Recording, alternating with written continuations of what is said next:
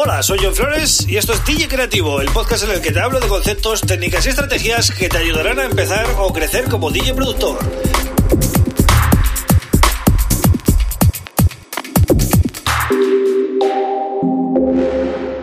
Hola, bienvenido, bienvenida a DJ Creativo. Mi nombre es John Flores y este es el episodio número 169 del podcast. Un podcast que hago de lunes a viernes para, bueno, DJs productores que quieren comenzar o mejorar o crecer en su pasión o en su hobby, eh, que es eh, la, la, música electrónica en este caso, e intento dar algunos tips siempre que sean eh, útiles, ¿no? Hoy voy a hablar precisamente de eso. Voy a daros cinco tips para hacer mejores temas, ¿vale? Em, es un poco el camino que yo suelo seguir. Em, hoy, por ejemplo, he estado haciendo un tema o, bueno, una idea de un tema y he hecho estos pasos, entonces creo que os pueden venir bien, ¿no?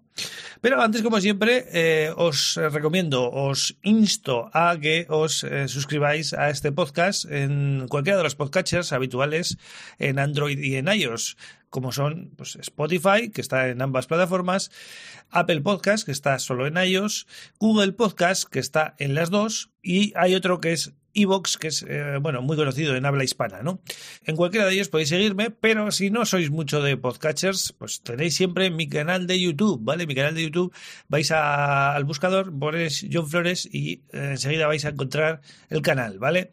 Os suscribís y tenéis de lunes a viernes un episodio y los sábados, entre el sábado y el domingo, subo un vídeo mm, de producción musical, un vídeo tutorial para enseñaros algunos tips paso a paso, ¿no? Y que lo veáis, ¿no? Que lo veáis y que lo comprobéis en vuestro DAO, ¿no? Y además tienes mi página web johnflores.pro en la cual puedes eh, ver más información acerca de mí y también suscribirte al newsletter semanal, ¿vale? Vas a la home, dejas ahí tu email, te suscribes, te llega una fantástica librería de samples de 300 megas gratis eh, solo por haberte suscrito y em, encima luego los domingos vas a recibir un newsletter pues con lo mejor de la semana, con noticias destacadas, con descargas, con cosas que haya mm, visto yo que son importantes durante la semana en un filtro que hago de noticias, ¿no? Cojo lo mejor y te lo meto todo en ese newsletter semanal, ¿vale? Para que no tengas que preocuparte de nada y estar al día siempre.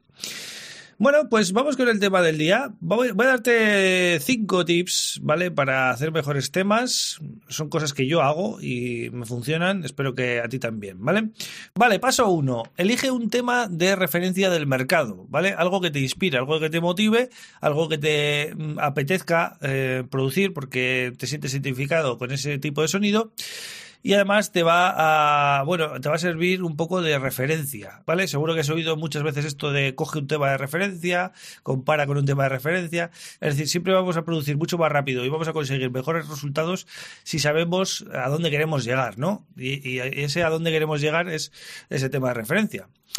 Bien, eh, una vez hecho eso, y vais a ver que el segundo punto está relacionado, hay que eh, hacer una selección de sonidos, ¿vale? En función de ese tema. Por eso es importante elegir una referencia, porque en función a esa, a esa referencia vamos a hacer una pequeña selección de sonidos eh, para hacer el tema. Em, ¿Por qué digo hacer una selección? Porque no vale eso de, bueno, tengo 20 gigas de librerías en el disco duro y voy buscando. Eso no es productivo, ¿vale? Tenéis que hacer una selección. Em, tenéis que perder un poquito de tiempo en ello, ¿vale? Y hacer una selección para conseguir sonidos que vayan en la onda de ese tema de referencia del que hablábamos antes, ¿no? Y para ello usaremos librerías de samples y también utilizaremos los sintes que tengamos, ¿vale? Si tenemos varios sintes, eh, podemos buscar presets también que nos puedan servir, ¿no? Pero es importante que sea una selección pequeña, porque si es muy grande vamos a tener demasiadas opciones y el tener demasiadas opciones a la hora de producir siempre es negativo, ¿vale?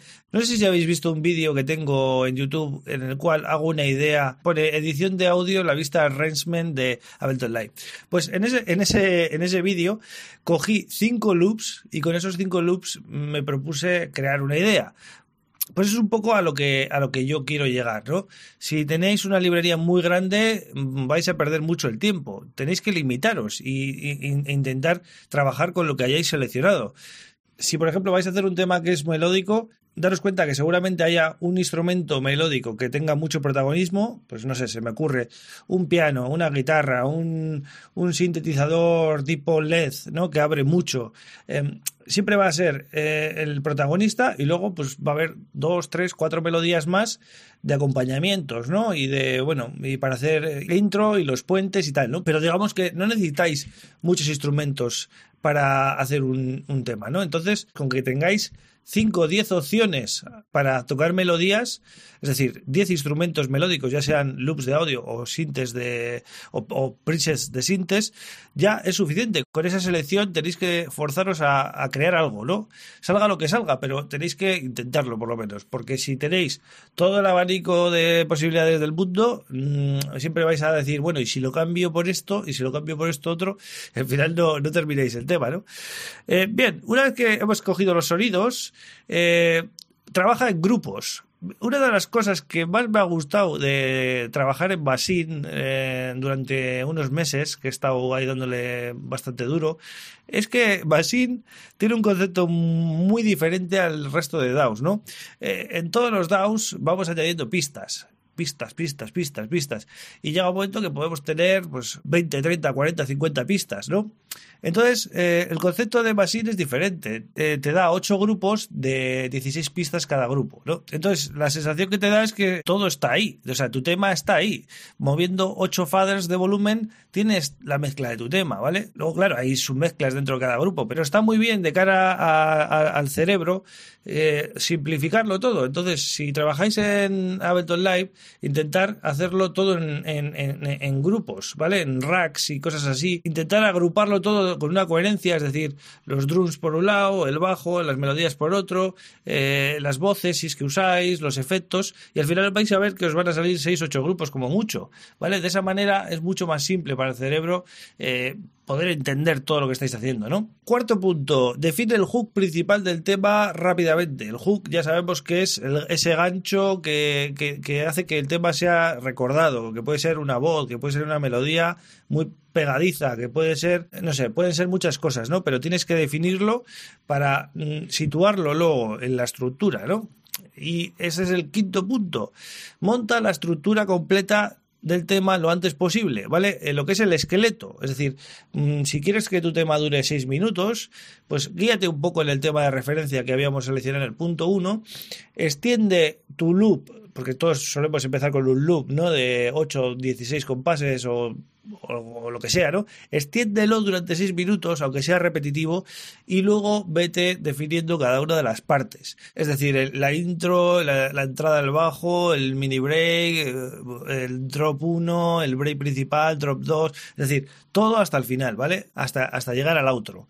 Y luego vete definiendo cada una de esas partes, porque si te atascas, por lo menos vas a tener toda la estructura hecha y puedes eh, retomarlo otro día y por lo menos te vas a encontrar algo que está prácticamente pero tú solo tienes que meterte otra vez en la idea e ir puliendo detalles, ¿no? Para que toda la idea encaje y el hook principal, que es lo que hablábamos antes, esté bien colocado en el break, que haya un buen drop, etcétera, ¿no? Todo eso luego lo vas puliendo, al igual que las automatizaciones, la mezcla y todo eso, lo vas puliendo luego. Pero es importante que tengamos una estructura lo antes posible. Así que bueno, estos son cinco pautas, cinco, cinco pasos que yo suelo seguir a la hora de hacer temas y a mí me funciona, no sé, eh, quizás tú lo haces de otra manera o, no sabías estos pasos y quieres probarlos, bueno, eso, eso ya depende de cada uno, ¿no? Yo simplemente intento ayudaros eh, con lo que a mí me ha, me ha, funcionado o me funciona, ¿no? Así que nada más, gracias por estar ahí como siempre y bueno, mañana vuelvo con otro tema súper interesante, no te lo pierdas. Un abrazo.